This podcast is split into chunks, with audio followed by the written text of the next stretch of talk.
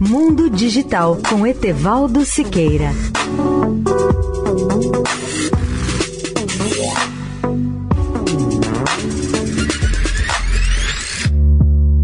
Olá, ouvintes da Eldorado.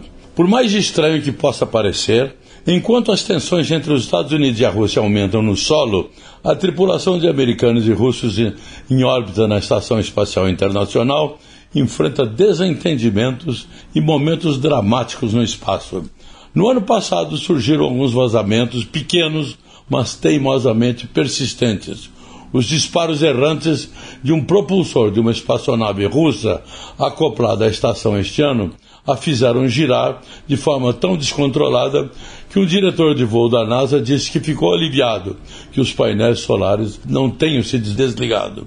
E na semana passada, os controladores terrestres tiveram que fazer manobras na estação espacial para evitar o choque com um pedaço de destroços de um satélite que a China destruiu há 14 anos atrás.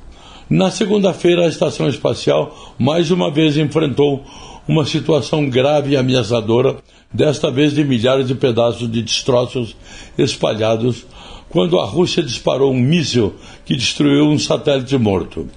No início da manhã da segunda-feira, os detritos daquele ataque estavam sendo arremessados desconfortavelmente perto da estação, como se fosse uma saraivada de balas.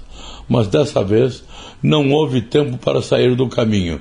Em vez disso, o controle da missão em Houston teve que acordar os astronautas para informá-los que eles precisavam evacuar a estação espacial e se abrigar temporariamente dentro de sua espaçonave.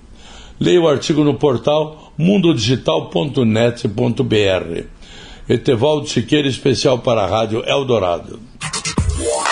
Mundo Digital com Etevaldo Siqueira.